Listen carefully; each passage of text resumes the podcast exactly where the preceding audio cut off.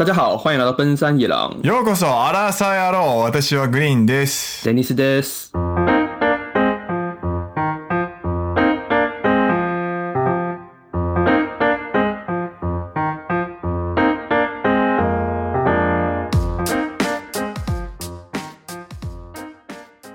耶！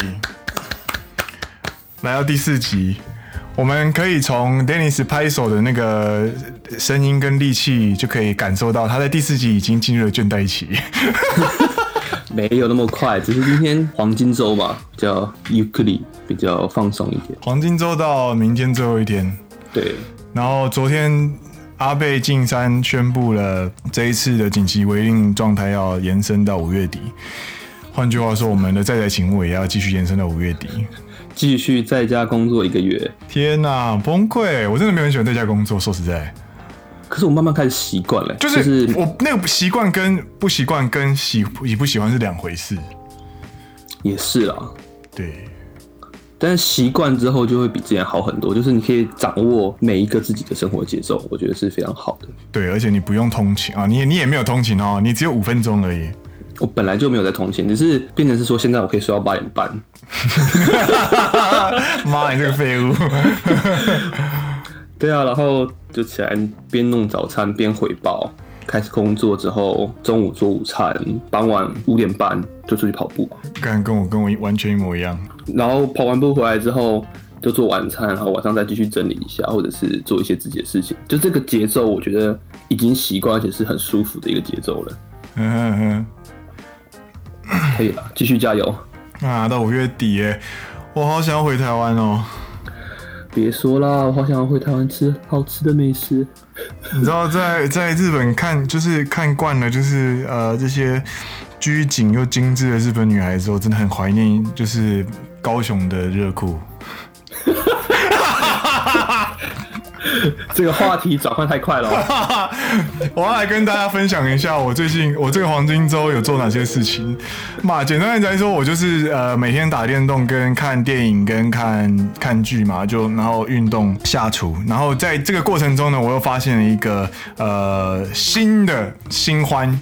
我呃，大家可能不知道，就是 Green 本身是一个非常喜欢女主播的、非常好色的好色的人。然后主播控就是我是主播控，我本我最喜欢的主播呢，来来，我们来问 Dennis，请问我最喜欢的主播是哪一位？加藤林子，卡多阿亚口，人称加藤胖，卡多胖，没错，反正就是我很喜欢女主播。然后最近最近又找到一位很喜欢的女主播，叫做。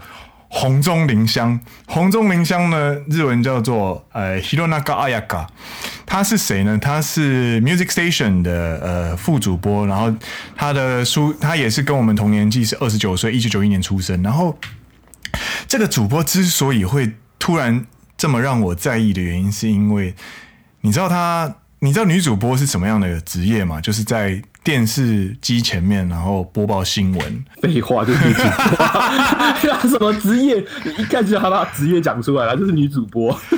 没有没有，换句话说，她的角色就不是跟人相处，她的角色主要是跟观众相处，也就是跟摄影机相处，所以他们不可以夹杂太多的私人情绪在里面，所以他们发言非常的要客客观啊，然后不可以带自己主观意见。所以传统的女主播给人的形象就是非常的得体，得体对，然后大家闺秀，然后要很把自己藏起来这样子。但是这个这个红中林香主播呢，就是一个非常奇葩的人。二零一三年一直接进朝日电视台之后，就是立刻坐上这个非常非常久的节目的 Music Station 的副主播，受到非常非常大的关注。然后大家就觉得，诶，这个人到底有什么特别的？结果发现他跟所有的女主播都不一样。他不管喜欢跟不喜欢，会立刻直接写在脸上，就是我好讨厌这个东西哦，我好喜欢这个东西哦，他会立刻让你很清楚他在想什么。所以他讲话也会不经大脑，就是很直接，就是会什么，比方说这个东西好臭啊之类的，他也会这样讲。所以你就觉得，当你看到一群就是很温柔，然后一群很 大家闺秀的人中间，突然跳出一个。不太会读空气的奇葩，你就觉得，诶，这个人是不是有点可爱？嘛嘛嘛，人间らしく。嗯，そうそうそう，人人间らしい，人间らしい。嘛，你就是说，就是像人比较像怎么讲？叫什么翻译中文？ 人间就是哦，人间这个词我觉得中文很难翻诶。人间大戏就是像人的感觉，人跟人类又是不一样的意思吗？就是比较怎么讲？呃，翻成简单中文应该是说没有那么像机器人，就是他是真的在，他有人有人的情绪。 对，应该说日本很容易压抑自己的情绪这件事情，然后他会就想把每一件事情都做得很完美。哦，いいですね。哎，然后但是呢，如果你很自由的表达自己的情绪之下呢，大家就会说哦，这个人是很有人，也不是人情味，他们就人味。人味要怎么解释？呃，很有灵魂的一个人。对，说得好，他是就是很有灵魂，比较不像机器人，就是一 做事情就是 A B A B A B 这样，他就会有展现出自己的思考跟自己的情绪，然后适当的释放释放出来的话，他们就大家就觉得哦。你这个人是非常有灵魂的一个人，非常有人味的一个人，很 real，就是用嘻哈的语言来说，就是很 real，、哦、对，对，非常 real。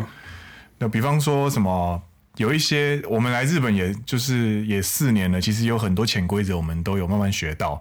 比方说，人家在称赞你的时候，就是说，哦，Dennis 君，わずかの四年で日本语こんなにうまいの？就是 Dennis，你你来了四年，你你仅仅来了四年，你的日文怎么会这么好？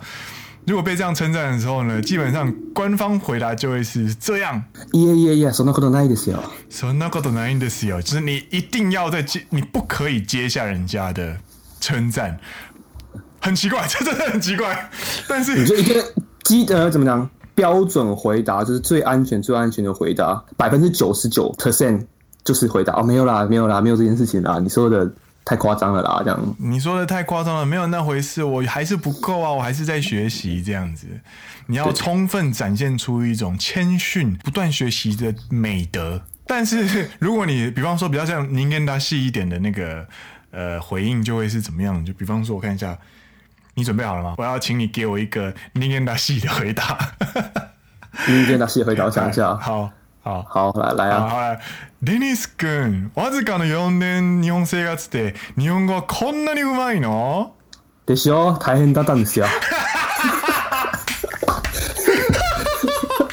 中文翻译，中文翻译，是不是超辛苦的？跟你讲，很累，学日文很累，好吗？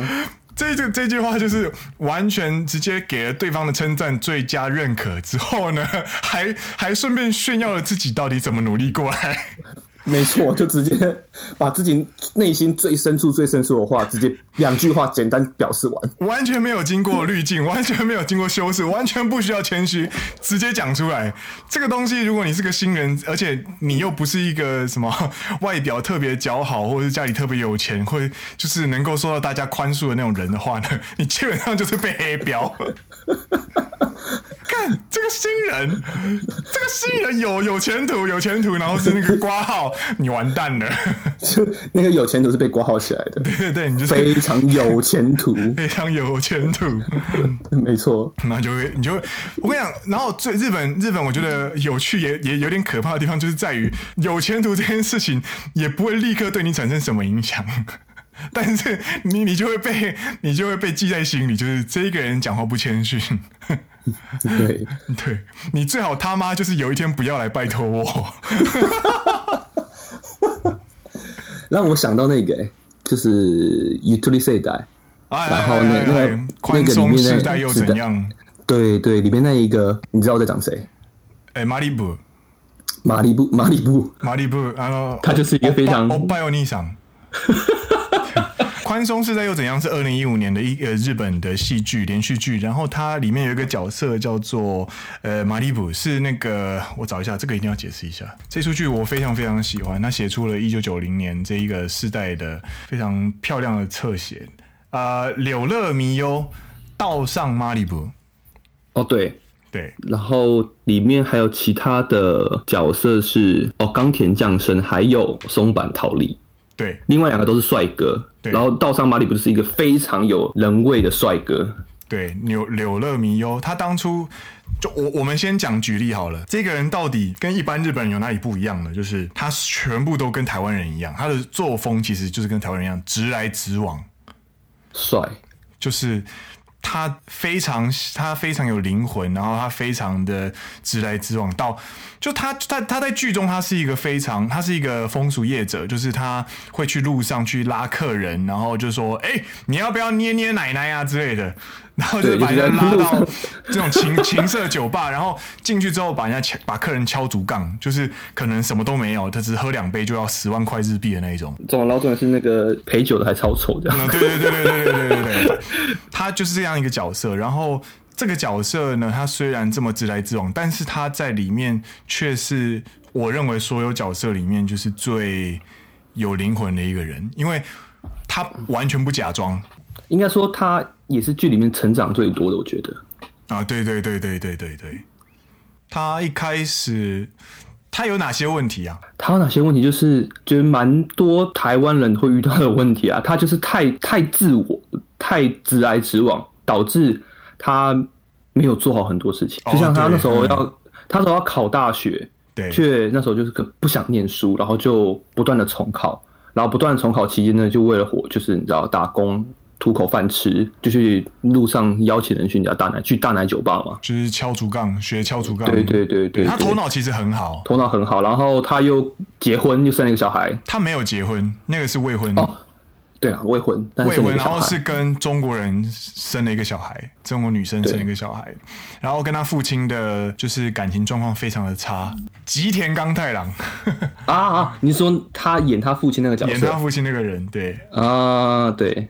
然后就是他就是一个生平乱七八糟，然后人生也乱七八糟的一个很聪明、很聪明的一个街上的角色。他看起来像是小混混，看起来像是黑道，但是其实他是一个非常 pure 的角色。就是他今天之所以会去做敲竹杠这件事情，他就是为了要生活。那他认为以他的能力跟他的学历来说，敲敲竹杠这件事情是最。最呃有利的，然后他有一次呢，在路上呢就拉了冈田将生去敲竹杠酒吧，然后一个晚上喝掉了十五万，然后冈田将生完全没有钱，甚至还去找他女朋友去借钱给他去付这一笔钱，对，去救他，大半夜的，然后然后冈田将生很生气，因为那是他自己辛辛苦苦的薪水，为什么要被这样敲竹杠？他就拿了一叠他自己家的那个。呃，雅基托伊就是烧鸟的那个优待券，遇到那个柳乐弥优的时候，就一把一整叠的优待券直接往他脸上那样砸过去，然后 自己自己其实超级怕，因为对方就是小混混嘛，然后就自己很怕，就是乖乖乖牌，然后很怕，然后就跟他说：“你你你你你你你你你让我花了十五万，那你你你要把我这一叠全部都用完这样子。”然后观众就觉得傻眼，你跟小混混讲这些东西有什么屁用？他一定不会听啊！殊不知，殊不知他就真的拿着那厚厚一叠的折价券，每天就去用折价券去他们的店里面点一杯啤酒，配两串串烧，就这样每天去，好像去了，我觉得一百张吧。他全部，他把那一整碟全部去完。我觉得超屌，我觉得他妈超级屌，超好笑。他们因此变成朋友，然后甚至是冈田将生在工作上遇到问题，然后他的就是找他麻烦的那个后辈去那个店里面找他麻烦的时候呢，刘乐明又直接代替冈田将生教训了那个后辈一顿。这部真的好看，对。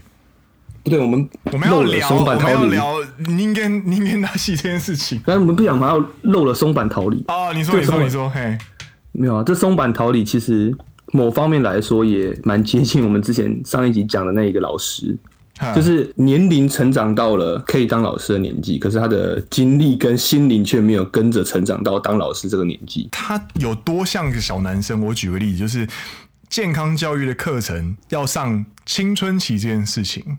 男性、女性会出现第二性征，他连站在台上好好的对着黑板上面所画的男性跟女性的裸体去好好讲解这件事情的能力都没有，因为他会害羞，他会非常非常的抗拒。这是一个三个不同的九零后吗？要这样这样讲，就是宽松世代，就是宽松时代，就是我们这个世代啦。三个年轻人的故事，可以大家可以去看一下，相信应该很多听众。应该都有看过，应该都有看过，对，真的好看，真的好看。好，我们再回到是刚刚是吗？我们要我们要讲人间大戏这件事情，我们从人间大戏聊到了刘乐弥优，再回到办公室这件事情。但是在办公室，其实你不太可以这么的奔放。你不能见到你前辈就说。前辈，我拜，莫米马斯卡。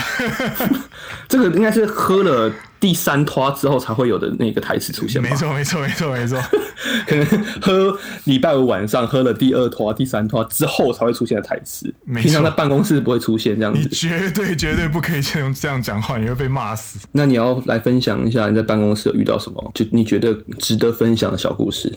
值得分享的小故事哦，呃，我想想看哦。有有有一个跟办公室文化没有什么关系的，可以吗？嗯，说看看吧。就是这个突然有点有有点离题，但是因为这是一个蛮不错的故事。有一次我跟我的直属前辈一起出去，就是拜访客户。那因为客户没有很远，所以我们就是搭地铁一起走过地下道，然后去搭车，然后回来是按照原路回来这样。嗯哼哼。然后按照原路回来的时候呢，我们两个就是穿着西装，然后就是边走边聊天。因为拜访完客户之后，心情就会比较轻松一点嘛，所以在回来路上就会稍微先聊一下。而且那个时候已经逼近下班时间了，所以就是心情就会稍微轻松一点。然后在回来的路上呢，就是回到地下街的时候，我前辈就问我说：“哎。”你有去过这条街的尽头吗？啊，然后我就说没有哎、欸，我通常都在这边直接左转，然后直接进我们的办公大楼这样子。他说我也是，但是好像到前几年吧，他已经工作第八年了，然后他前几年的时候第一次就是走到那个底，结果从我原本停下来转弯的地方，如果不停下来一直往前走走到底的话，其实也不过两分钟，它就是一个五十五十公尺而已。嘿嘿嘿，我就说怎么会这么，就是以为很长这样子，因为以为地下街永远是绵延不绝这样子，就结果意外很短。然后他就补了下一句，他就说：“你看，连我们现在生活在二零二零年的人都会对自己地下街有这种，就是对于自己生生活的环境都如此的陌生。所以我慢慢可以理解当年认为世界是平的人的心情。”嗯。我就觉得这句话蛮有趣的，就会让我觉得哇，这个对话就让我觉得很人间らしい，因为他前辈也是真的发自内心去讲这件事情啊。对，他是发自内心的在跟我分享他的感触，他不是在以前辈的身份教导我说该怎么样，或者是跟我在那边打高空说哇你好棒，哇你好棒，这个不是。我真的觉得这这这个蛮有趣的，我一直把这个故事不小心放在心上很久。 那你你你有没有什么办公室的小故事？说到办公室的小故事，还要提到另外一个啦，就是读空气这件事情吧。哦，对对对对对对对对，所谓的日文的读空气，就是你要去察言观色，去观察对方的任何细微的表情。对对，然后以免出一些小包。就比如说，我分享一个小故事，就是我们公司里面有一个 K 桑。嗨嗨嗨！对对，他是我的 team leader，工作第九年是 K 桑，然后工作那个 B 桑是工作第七年，所以 K 桑的年龄稍微比 B 桑大一点。嗯嗯。OK，他们有一天在讨论公事的时候呢，B 桑就突然问了那个 K 桑说：“最近那个阿部宽有出一个新的就是连续剧，嗯，对，然后是续集，叫做《无法结婚的男人》。 结婚できない男。嗨。 对，但是前提摘要是 K 赏是一个离过婚的人，哑巴一讲，你就对了一个离过婚的人说：“哎、欸，你有没有看过那个？最近有没有看啊？那个最近那个不能结婚男人新出续集嘞。” 对，那我们都知道 B 赏就是一个少根筋的人，但是我从那天知道他少根筋的程度到如此。就让我非常的哦哦，原来日本也有这种人，这种感觉，就是真的是 一言不合就出车祸，车 翻车现场，没有办法读空气到一个地步。对，就是我都很很小心，就是尽量不要去碰到别人私生活，而且是特别是有伤疤的这一块。对。他直接往伤疤戳下去，对着一个有离过婚经历的人说：“哎、欸，你有没有看过阿布宽最新的那个不能结婚的男人呐、啊？” 马上中，是不是你啊？马上背后中三箭，嚓嚓嚓，砰砰砰，干，躺着也中枪，我他妈还是你前辈。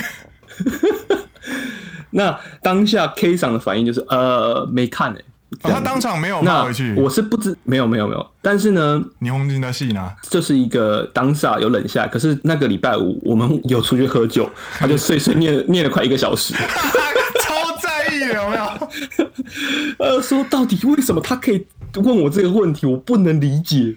就是离婚这件事情是台面下的秘，不能说秘密啦，大家都知道，可是就大家不会把它。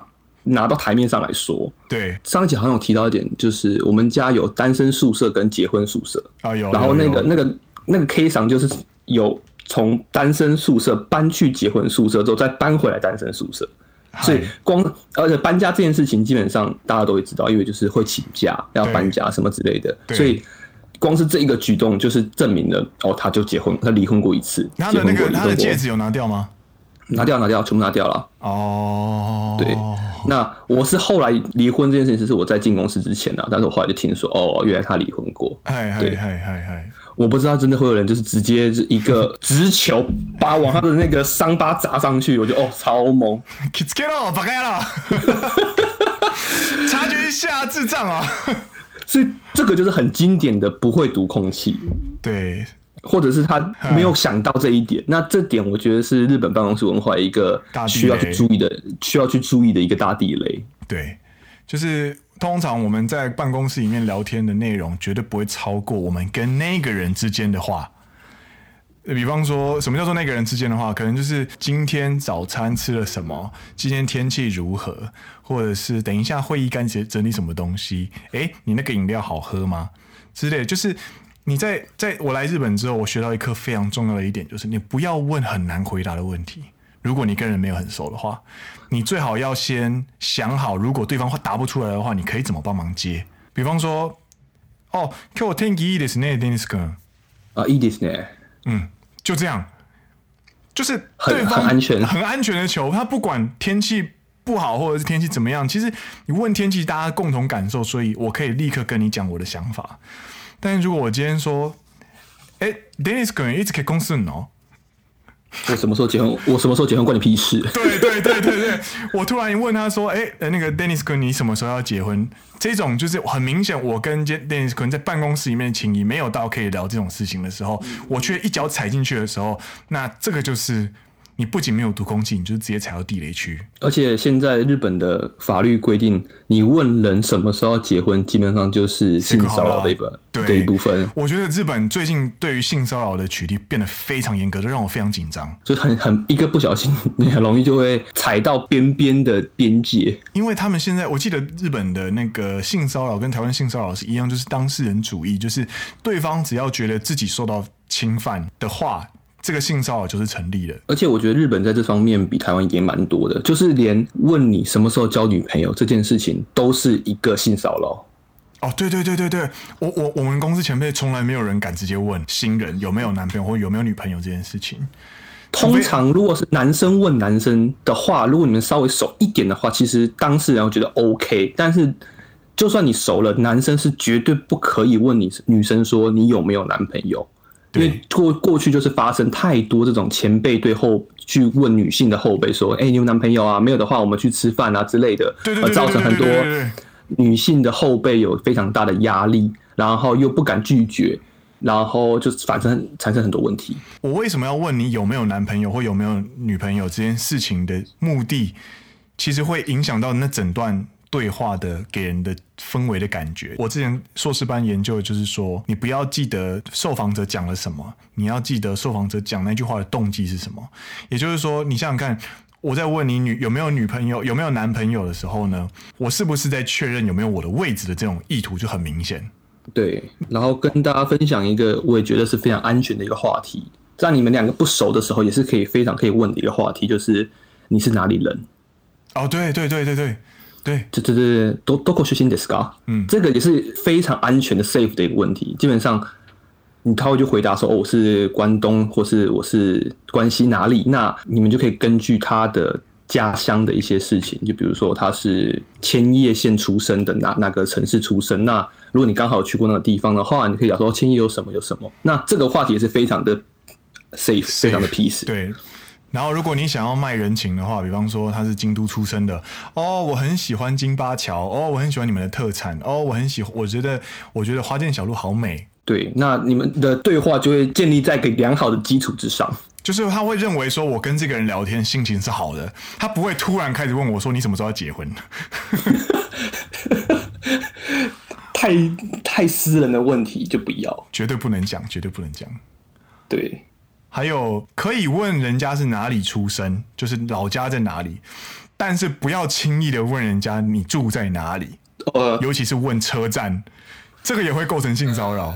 真的，我们家就有女女生因为被前辈这样子问，然后觉得非常不舒服，之后就跟公司部门内的政风部就是有反映这件事情，然后然后问女后辈家里住哪一个车站的那个前辈就就飞走了。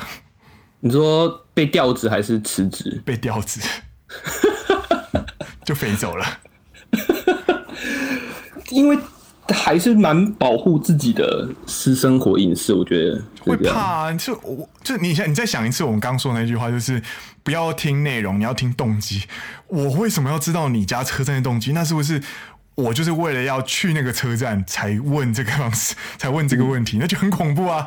如果今天是好朋友说哦，我们家下个假日要不要一起出来玩？要不要来我家吃火锅然后？哎，你家车站在哪里啊？这样子的问法是没问题的。但是你突然一个问一个下属，而且是异性下属，说：“哎，你家车站在哪里啊？” 的这个时候，就是一个大 NG，会让对方很恐慌，说：“你想干嘛？你想干嘛？你想干嘛？你想干嘛？”而且日本日本女生在这方面非常的敏锐。他们的雷达非常的灵敏，对，就是我觉得这个也是我台湾跟日本最大不同的地方。小心哦，跟台湾人相处不需要这么 哦。我觉得接下来的发言要很注意一下，要 小心哦，好恐怖啊！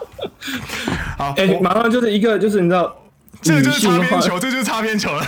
女性话题，这个要非常小心。跟台湾女生相处，基本上你只要站在尊重对方的前提下进行意见交换的话，其实基本上大家都很愿意的把自己的意见拿出来跟你分享。是，哦，好好险，好险！就所以，所以你可以就事论事，然后你可以去聊一些有的没，但是。你跟日本女生在讲话的时候，你就要注意这个问题会不会让对方产生什么样的想法。就是很简单讲，他们的小剧场会比台湾女生多很多。我是个人这样觉得，对，他们的个人小剧场会多非常的多，尤其是在异性之间。没错，他们就会想说，你说这句话是不是代表这个意思？那这个意思可能会有连连接到后面这个后果。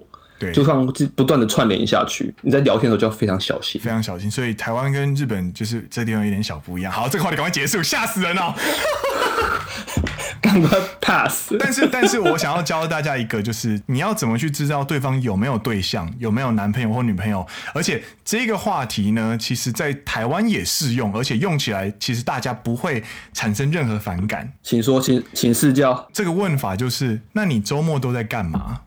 啊，嗯，蛮可以回答的空间很大。对他，我就是把我就是把我的选择权交给你。如果认为我跟你够亲密的话，那你就可以给我你想要给的私人讯息，包含我的生活方式，或者是我有没有伴侣这件事情。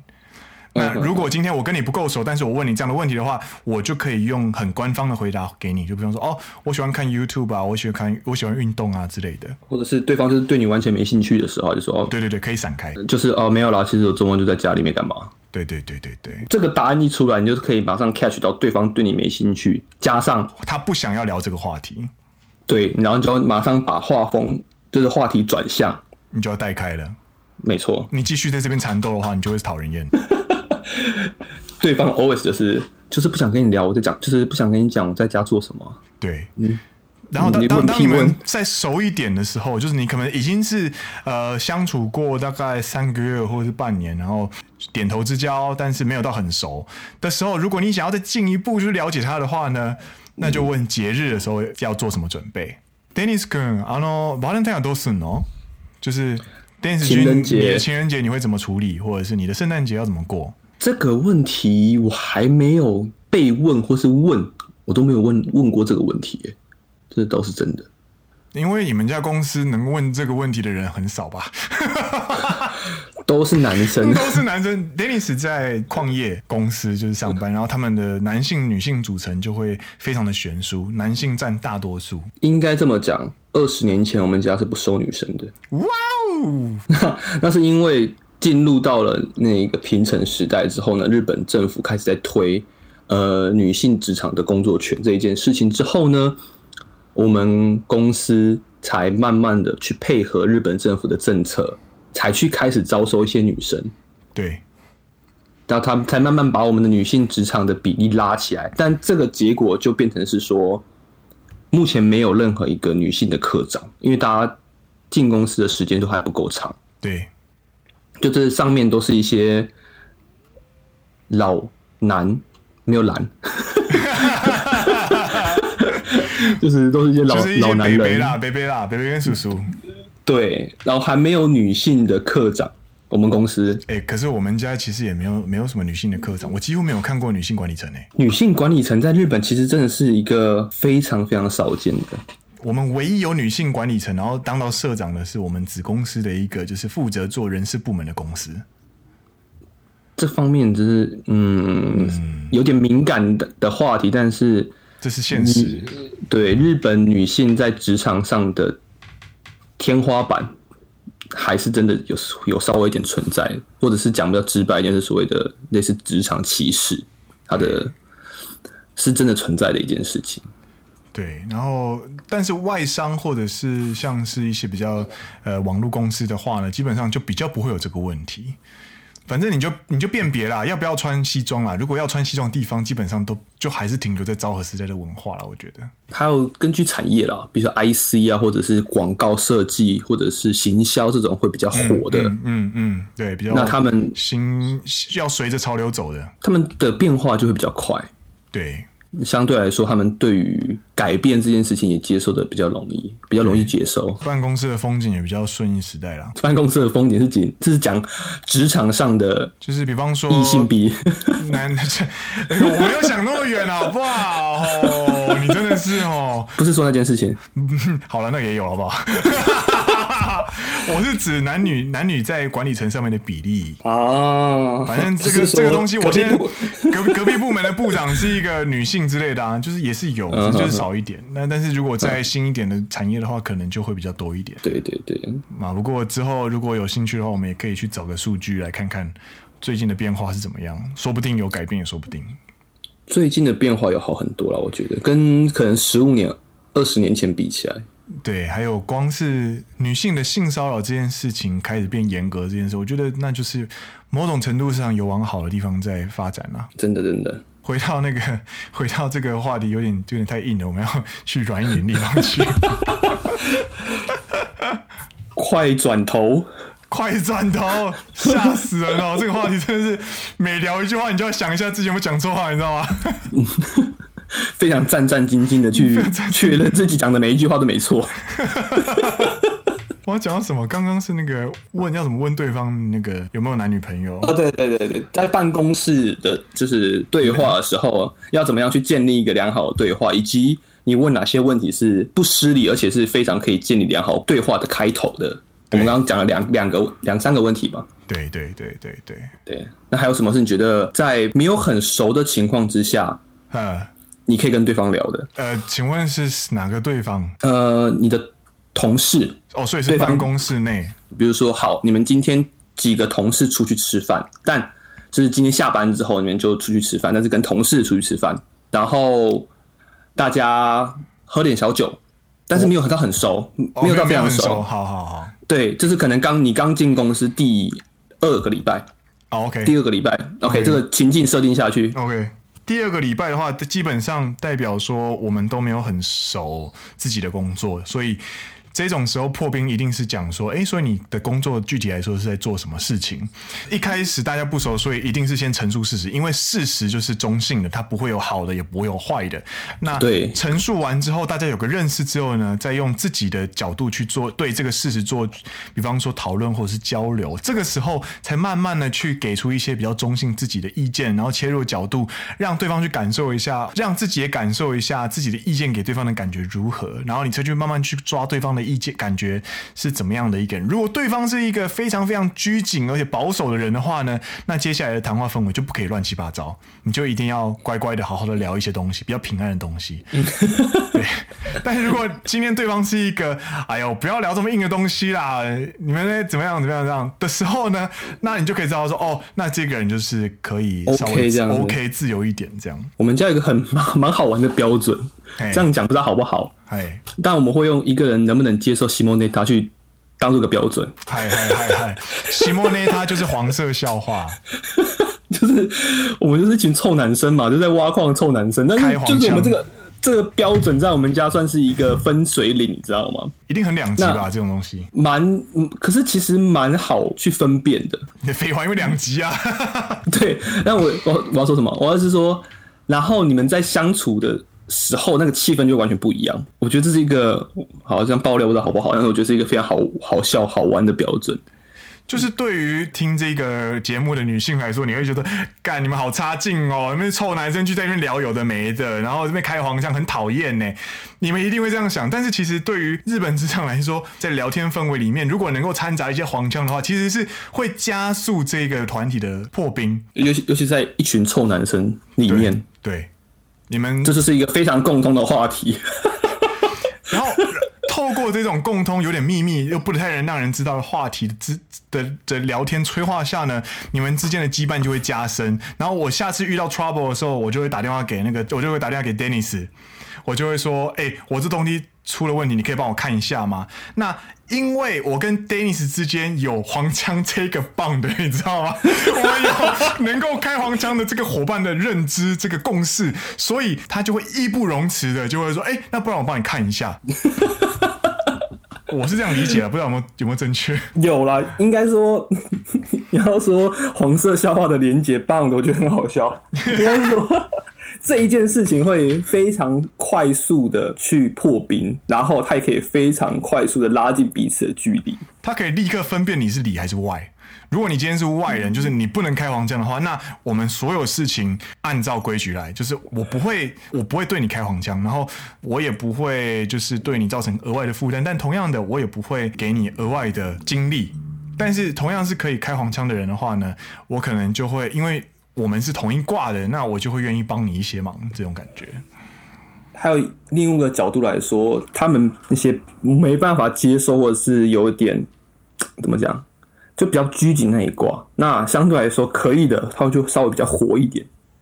我是这样理解的啦，至少我自己感受到是他们那种就真的是呃 step by step，你就是要完完全全标标准准去做这些事情。那另外一边的话，就稍微可以比较活一点。那你在跟他沟通上的时候呢，你就可以稍微跟他调调解，不是做事情的时候也可以稍微调解。嗯嗯嗯嗯嗯嗯，这样讲应该蛮蛮生动的。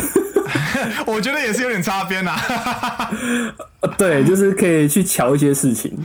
大部分的时候，可能其实你要查假假设你要查有点擦边，你要查这件事情，你可能要通过透过 A、B、C。对，可是你就是你就直接去找 C 说，哎、欸，你帮我查一下。对，你就不用通过 A 跟 B。对，但是这个不知道是好事还是坏事。我觉得，我觉得这个就是生存生存的能力。就是比方说，我今天要研发部门的资料，然后刚好 Dennis 可能在研发部门，那我就必须要先透过营业课长，然后去跟。研发课长打招呼，研发课长去跟 Dennis 下指示，然后再从 Dennis 的手上把资料寄给我，超麻烦，超麻烦。那这个工作天可能就是三到五个工作天。啊，没先，这样讲下去，对，讲没有 聊，真的真的真的真的真的真的真的。好，我们今天这样洋洋洒洒讲了快五十分钟，真的假的？真的，现在四期。所以，反正只有办公室。我们今天聊了哪些？我们今天从呃红中红中林香女主播 变态，你个变态哪有？明明人家人家很可爱，好不好？然后从他开始聊到就是直来直往、直言不讳这件事情，然后聊到人间大戏这件事情，然后聊到怎么样跟日本人聊天，然后聊到日本职场的文化。我们其实也有对这个今天的主题想了一个名称啊，你说日本职场服饰会，对，办公室服饰会，就是它的概念有点像是我们想要做日本职场的清明上河图的感觉。我们两个能画出来的浮世绘或者是清明上河图，当然就只是一个边角了，就一个我们两个自己的真的自己的认知跟经验，我们感受到的事情。那欢迎如果有其他不同感受的听众们，也可以留言，关于哪方面想知道更多。你听到今天的话题，你一定会有很多地方说，哎，台湾可能不是这个样子，是怎么样子？那如果你有什么想要分享的话呢？因为办公室文化是一个非常没有门槛的话题，每一个人都可以聊。你只要出了社会，你就一定会有上下关系，你就一定会有我一起工作的 team。那如果你有什么想要跟我们分享的心得或者想法的话呢，欢迎来到呃我们的 iTunes 的那个 Podcast 下面有一个评论区，你可以给星星，然后可以给意见。那如果需要我们回应的意见呢，请一律给五颗星，谢谢。然后又来 又来又来又来，然后如果你想要就是私讯我们，或者是跟我们聊一些今天的话题的话呢，也欢迎到 i i g Instagram 的搜寻奔山野狼阿拉萨亚罗阿拉萨亚罗怎么拼呢？A R A S A Y A R O U 阿拉萨亚罗，没错。然后也有脸书的粉丝专业，对，对欢迎到脸书粉丝专业，反正。我们你们的意见就是我们下一集的原料。今天的原料，哎，我们要不要讲一下我们今天为什么聊这个？我们今天为什么聊这个？是因为你之前在网络上有收集一些问题，那其中一个问题讲到关于办公室文化这件事情。除此之外呢，我们还我还有一个学姐，就是后来有跟我说，哎，我有听你节目，哎，然后她觉得办公室文化真的超有趣的，希望能够多听一点。所以我们今天就做了一集关于办公室的。换句话说，如果你想要点餐，或者是我想听这个，我想听那个的话，也欢迎来到我们的粉丝专业或者是 Instagram 跟我们留言。没错，这样省下我们很多想主题的时间。想主题真的很累，你知道吗？你知道我跟 Dennis 其实有一次已经先录好一集了，然后录完发现太无聊，太无聊，我们就把它删掉，自己听了都不想听。我们自我们录完之后，我们会先自己先审过一遍，就是内容到底好不好听，怎么样。然后我们那一集刚好聊的是日本的薪水这件事情。主题叫做什么？在日本上班想要发大财，是不是搞错了什么？其实听主题起来是，其实是一个很有趣的主题，没错。但是因为它内容全部都在讲现有资料，所以录完之后我心里觉得怪怪的。然后我开始在剪接的时候，然后全部做好之后，我就跟 Danny 说：“哎、欸，你听听看，我真的觉得不太对劲。”然后听完之后，怎么觉得这么无聊？因为日本的新人的薪水就是一个死鱼价，对，很无聊。很无聊哦，我多你两千块，看超无聊的好吗？就没有什么好怎么讲有趣的地方，现在你就被我们直接封在冰柜里面了。对，这真的是冰柜，我们就封住了。